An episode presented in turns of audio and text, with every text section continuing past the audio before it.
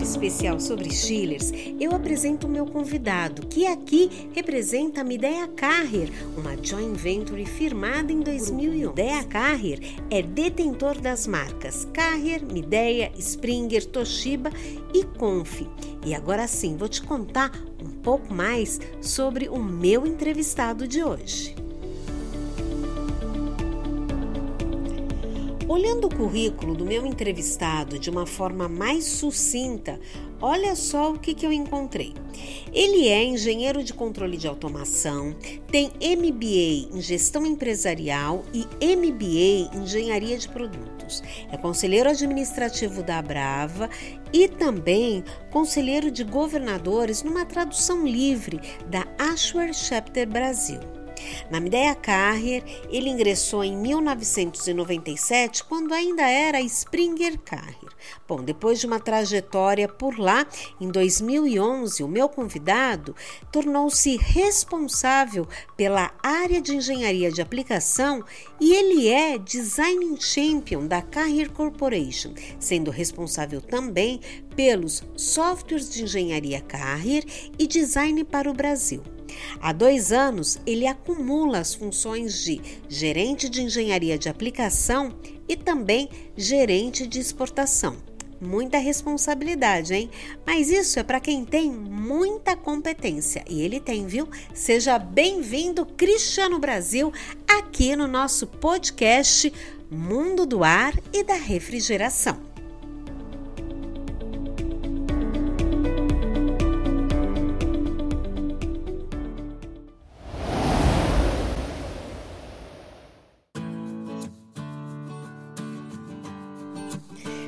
Cristiano Brasil, seja muito bem-vindo e eu já agradeço pela sua disponibilidade em participar, em conversar aqui conosco no podcast Mundo do Ar e da Refrigeração. Oi, Cris, tudo bem com você? Prazer estar com vocês aqui e passar esses minutos, poder participar um pouquinho desse podcast tão importante. Muito obrigada, tá tudo bem, tá melhor agora, né? Porque a gente vai saber um pouco mais sobre a atuação e o trabalho e a visão da Carrier sobre os chips. Então, Cris, vamos começar falando sobre o mercado. Como você, a Carrier, vem o mercado nacional de chillers? Bom, os números do, do ano passado ainda não estão consolidados, né? Mas nós temos certeza que será superior aos anos de 2020 e 2019. E isso é bom, apesar de ser uma, uma base retraída, porque o Brasil vem de períodos de sucessivas crises econômicas e agora a pandemia. Né? Sim. Mas o, o número vai ser bom do mercado. E falando sobre, sobre a Carrier, a minha ideia Carrier, o ano foi muito positivo em relação a Chillers. Nós nos surpreendemos com o nosso resultado do ano passado. Já começamos com uma boa informação. Ô Cris, é, você reputa esse resultado a quê? Uma vez que 2019 foi um ano é, que apresentava bons sinais de recuperação no mercado de HVACR, também na economia, embora timidamente, mas já com bons parâmetros aí. E sim, 2020 e 2021 anos retraídos por conta da Covid-19. É, é que 2020 alguns investimentos ficaram retraídos, né, e acabaram acontecendo em 2021, né? Uhum. Então isso também ajudou o mercado de chillers de 2021 ser até superior ao de 2019. Uhum. O que, que a Carrier tem a oferecer no que diz respeito aos chillers, especificamente? É, nós temos chillers de 5 TRs a 3.400 TRs em um único chiller. Né? Aqui no Brasil nós fabricamos chillers de 5 a 500 toneladas de refrigeração sendo que condensação a ar vai de 5 a 500 TRs e condensação a água vai entre 80 TRs e 460 TRs. Né? Apesar que já fizemos vários projetos especiais que ultrapassaram as 500 toneladas de refrigeração, isso fabricado no Brasil. Acima de 500 toneladas de refrigeração, aí nós temos que partir para chillers com compressores centrífugos, aí são equipamentos importados. Né? Uhum. Ou seja, são da Carreira, mas não são fabricados aqui no Brasil. Isso. É, é, aqui no Brasil nós, nós fabricamos chillers com condensação a ar de velocidade fixa, é, chiller ar de velocidade variável, é o primeiro e único fabricado no Brasil. é, chiller de condensação a água de velocidade fixa e de velocidade variável também, sendo que de velocidade variável é o primeiro e único também fabricado no Brasil. Então é, tem um portfólio muito completo fabricado aqui no Brasil, dando emprego, emprego para brasileiros, né, que a gente muito precisa, principalmente nesse momento que nós estamos passando.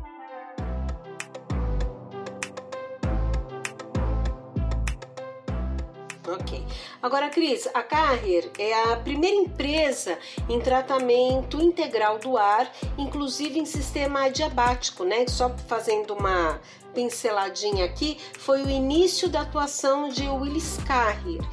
Então, eu gostaria que você nos dissesse o que, que mudou é, na própria tecnologia dos chillers, né, ao longo do tempo. Como é que os equipamentos são vistos hoje? Como é que é a tecnologia deles? Como é que eles podem é, servir uma aplicação de uma forma comparativamente melhor do que o, o passado? Bom, uh, chillers centrífugos, compressores centrífugos e chillers com compressores parafusos é, já são coisas centenárias, né? Sim. Então, muitos anos, né?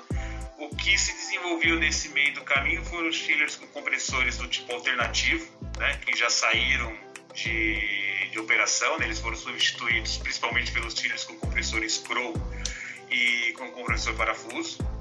Né, foi uma, uma evolução natural né, da tecnologia de compressão, foi com compressores alternativos, foi para compressores Scroll e parafuso. Né, e o chiller centrífugo continua sendo mais solicitado para grande capacidade.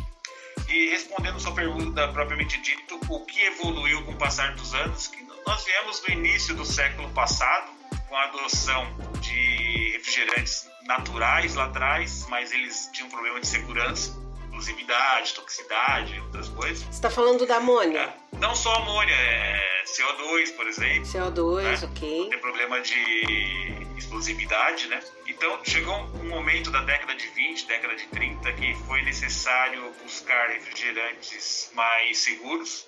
Aí foram lançados os refrigerantes CFCs, que eram os clorofluorcarbonos, que foram substituídos pelos HCFCs, que eram os hidroclorofluorcarbonos. Né? Okay. Esses dois componentes de refrigerantes, eles possuíam cloro na composição e eles degradavam a camada de ozônio.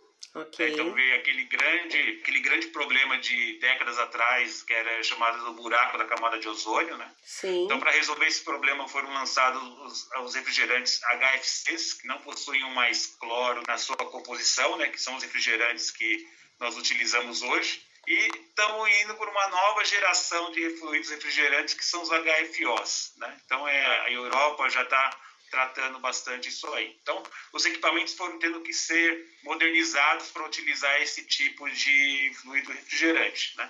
E na parte de, de, eficiência energética, teve muita alteração em relação a trocadores de calor, a adoção de inversores de frequência, motores EC, né, para a parte de ventilação. Né? Então, os equipamentos eles passaram por uma modernização muito grande, né, nesse, vamos dizer, nesse último século. E Cristiano, toda essa tecnologia, todo esse avanço impacta numa aplicação de que forma? O que, que o usuário pode esperar dos equipamentos chillers de hoje?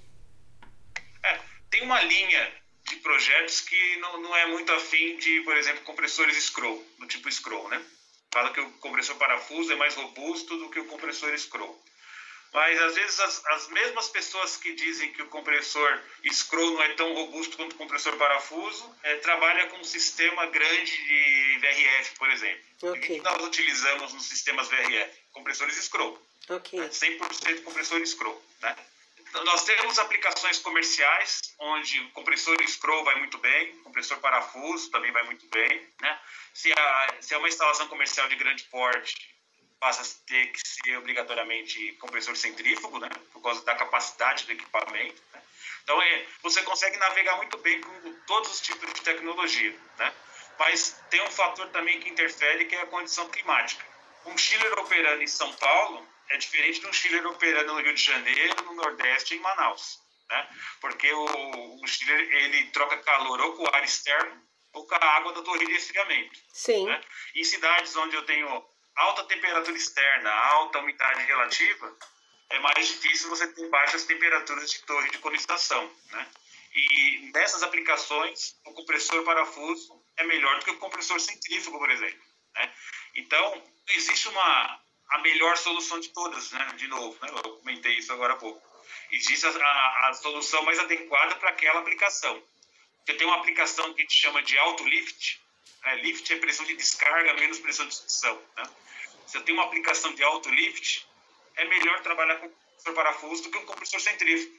Ok. Né? Então, é, se eu estou numa região como Manaus, onde a temperatura da água da torre é muito alta, às vezes utilizar um chiller centrífugo com inversor de frequência é um investimento que não vai trazer benefício nenhum para o cliente, porque o inversor de frequência vai trabalhar 60 Hz o tempo todo. Né? É muito melhor numa região como essa trabalhar com chiller parafuso com inversor de frequência. Né? Então, não é só o conhecimento da tecnologia, é o conhecimento da tecnologia e aonde ela vai ser aplicada. Por isso, a importância dos projetos para poder dimensionar corretamente todas as variáveis e poder entregar uma solução que vá totalmente ao encontro da demanda solicitada. Não é isso, Cris? Exato. É, tudo começa no projeto, né? Tudo começa no conhecimento da instalação, da aplicação. Se eu tenho um projeto que eu tenho 100% de carga térmica o tempo todo, não tem por que eu aplicar inversor de frequência. Se eu tenho um processo que eu tenho picos de carga térmica, mas a maior parte do tempo o equipamento vai trabalhar em cargas reduzidas, o inversor de frequência ele é muito bem aplicado. Então você tem que conhecer todas as nuances né, da, da, instalação, da cidade onde vai ser essa instalação para tomar a melhor decisão. Né?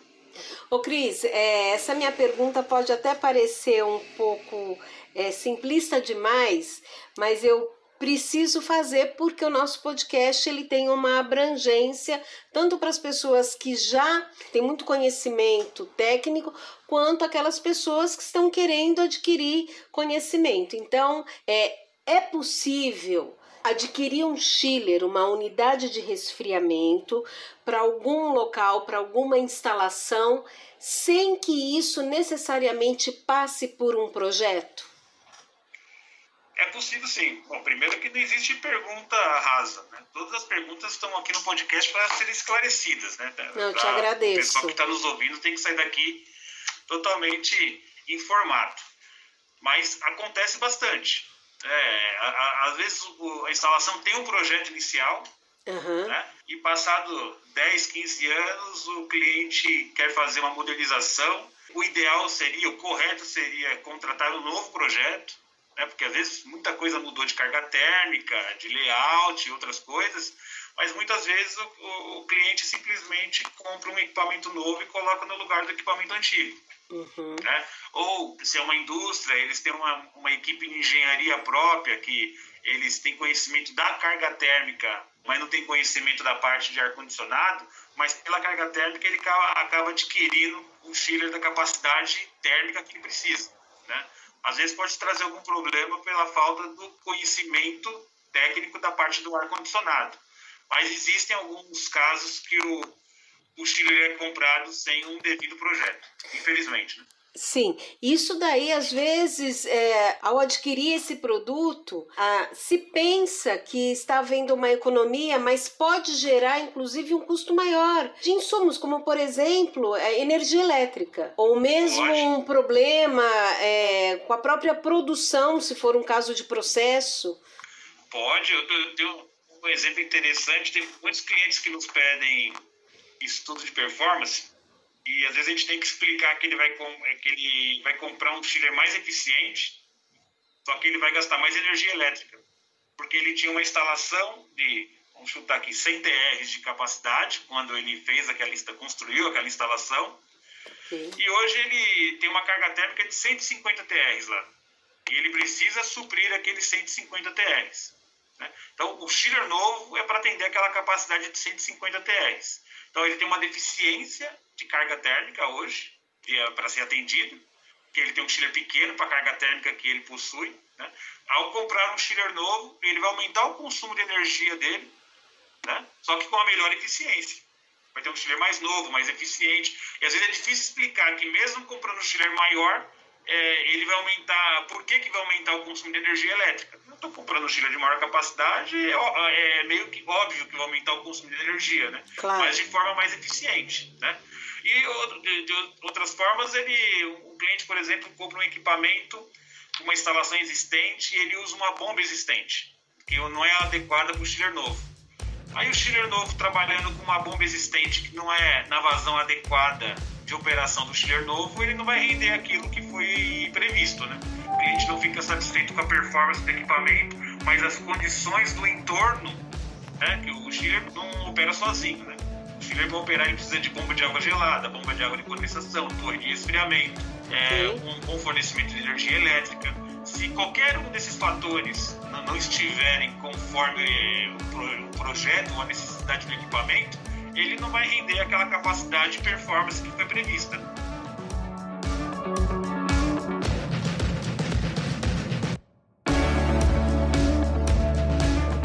E para operar um chiller é necessário é, uma qualificação técnica?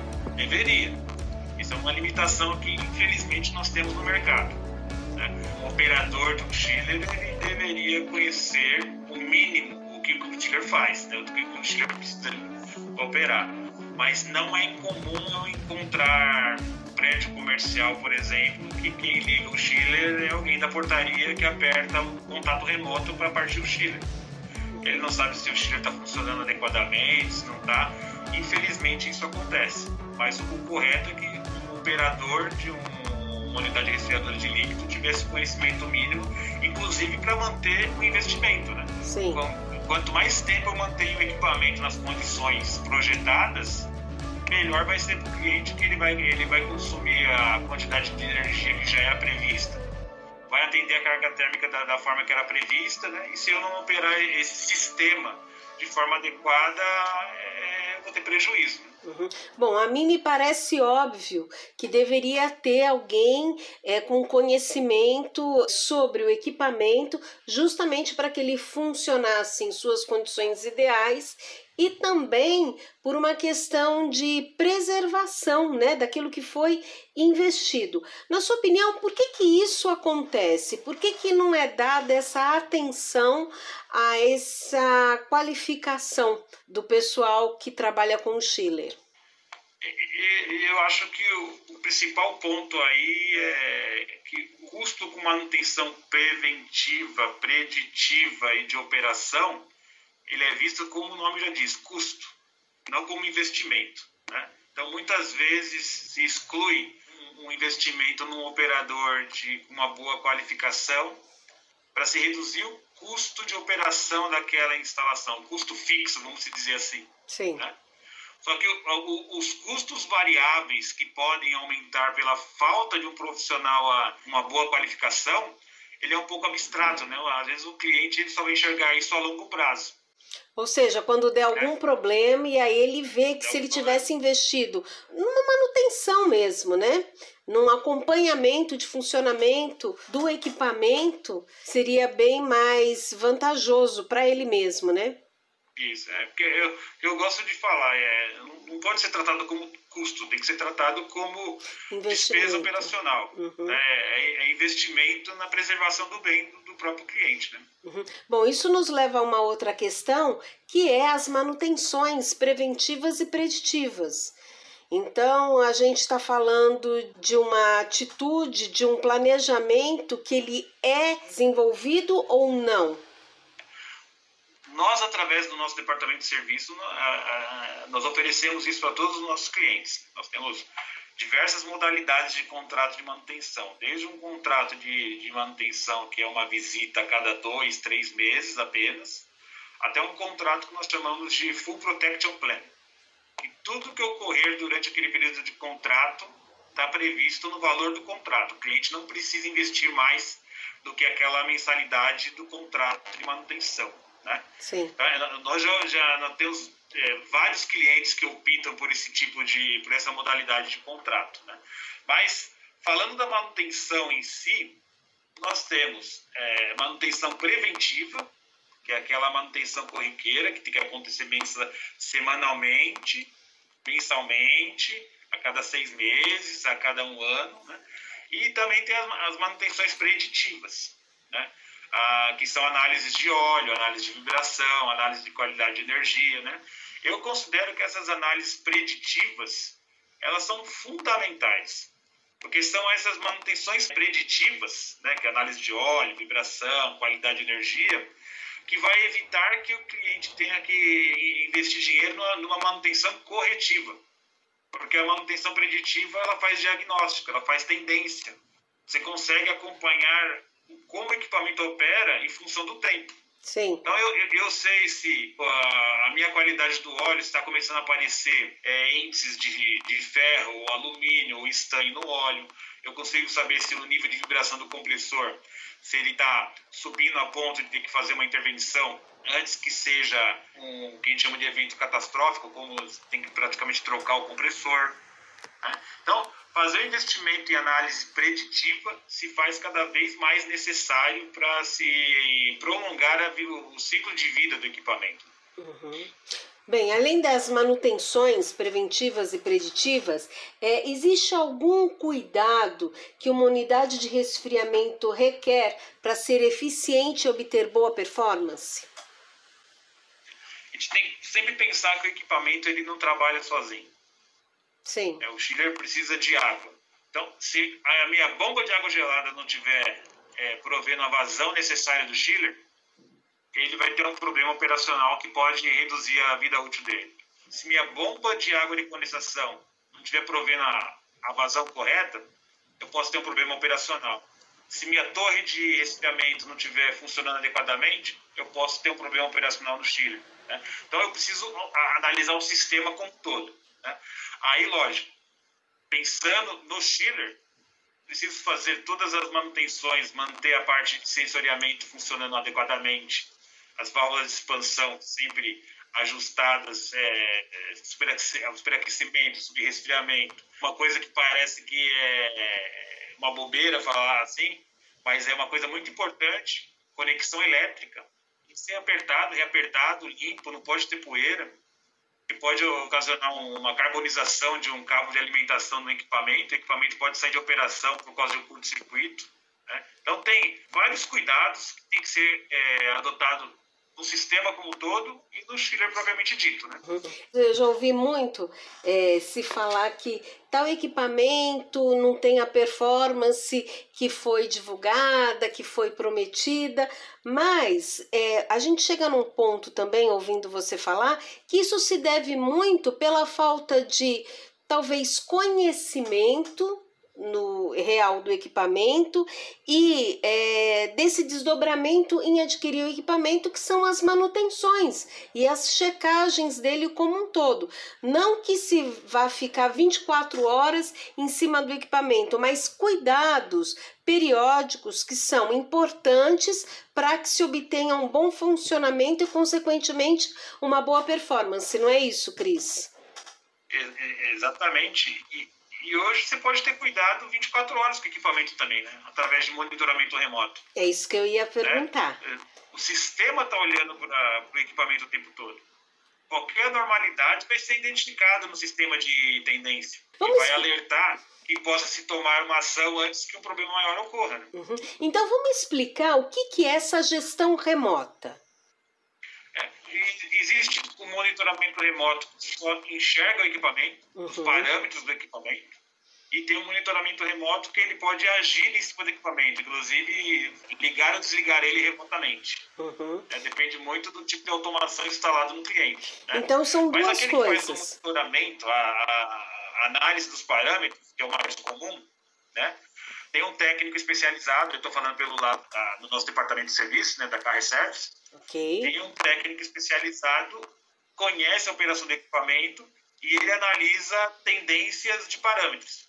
Às vezes tem um, fazer um termo meio técnico aqui, mas um approach do condensador. Se aumenta esse approach, se o approach do condensador vai aumentando, significa que esse condensador ou ele está sujando ou a vazão de água de condensação não está adequada. Então, remotamente, um técnico ele pode alertar o cliente, ó, ou você deve fazer a limpeza do condensador, ou você pode, precisa checar a vazão da água de condensação. Ou ele pode acionar um técnico de campo, e o técnico de campo vai conferir essa informação em loco. Né? Então, tem a, de forma proativa, consegue tomar decisões que partiram de, de uma checagem remota, não presencial. Né? E aí, Cris, eu quero falar da automação dos próprios equipamentos chillers que talvez não contribuam de uma forma completa para manter o seu bom desenvolvimento, seu bom desempenho. Mas a gestão remota que esta sim, de uma forma mais personalizada, ela fica responsável por manter alguns ajustes, algumas variáveis, alguns parâmetros em dia e manter sim o bom funcionamento dos equipamentos chillers. É isso, Cris. Isso, é, tem um, um exemplo interessante. É, você pode ter um gerenciador da central de água gelada. Ele vai decidir, por exemplo, tem três chillers na central de água gelada. Tá. Esse gerenciador vai decidir se é melhor funcionar um chiller, dois chillers ou três chillers. É, ele vai fazer uma análise que a gente chama de PTU meter, né? Medir vazão, medir potência, tudo e vai, vai tomar a decisão se às vezes é melhor trabalhar com dois chillers a 100% de capacidade ou três chillers a 66% de capacidade cada um. Uhum. De repente, a minha, minha performance da minha central de água gelada é melhor trabalhando três chillers em baixa carga do que dois chillers a carga total. Né? Então, esse, o gerenciador ele consegue tomar esse tipo de ação. Né? Uhum. E é lógico, que nem você comentou, ele olha parâmetros do equipamento se ele vê que está baixando a pressão de sucção, pode ter um vazamento. Então ele pode tomar uma decisão de parar aquele equipamento, ligar o outro e acionar assistência técnica. Uhum. Então, o sistema de automação consegue fazer tudo isso, né? Isso aí já ajuda bastante, né, Cris? Já adianta muito o lado é, da instalação.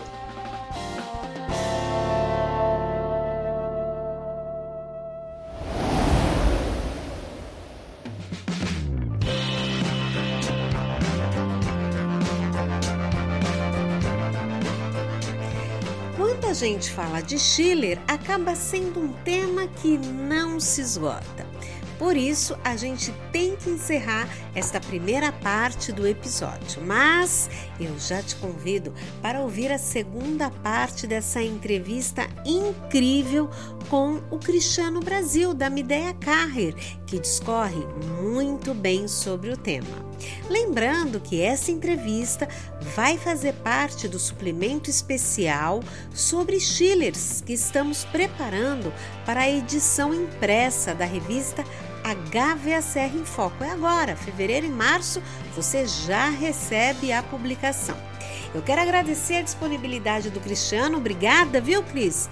Um abraço a você e também ao meu parceiro de sempre, o Leonardo da Lorde Labs. E claro, agradeço muitíssimo por você, ouvinte, pela sua companhia para lá de especial. Eu sou Cristiane de Rienzo e te encontro na segunda parte deste episódio sobre Schillers, hoje com Cristiano Brasil da Mideia Carrier. Um abraço e até já!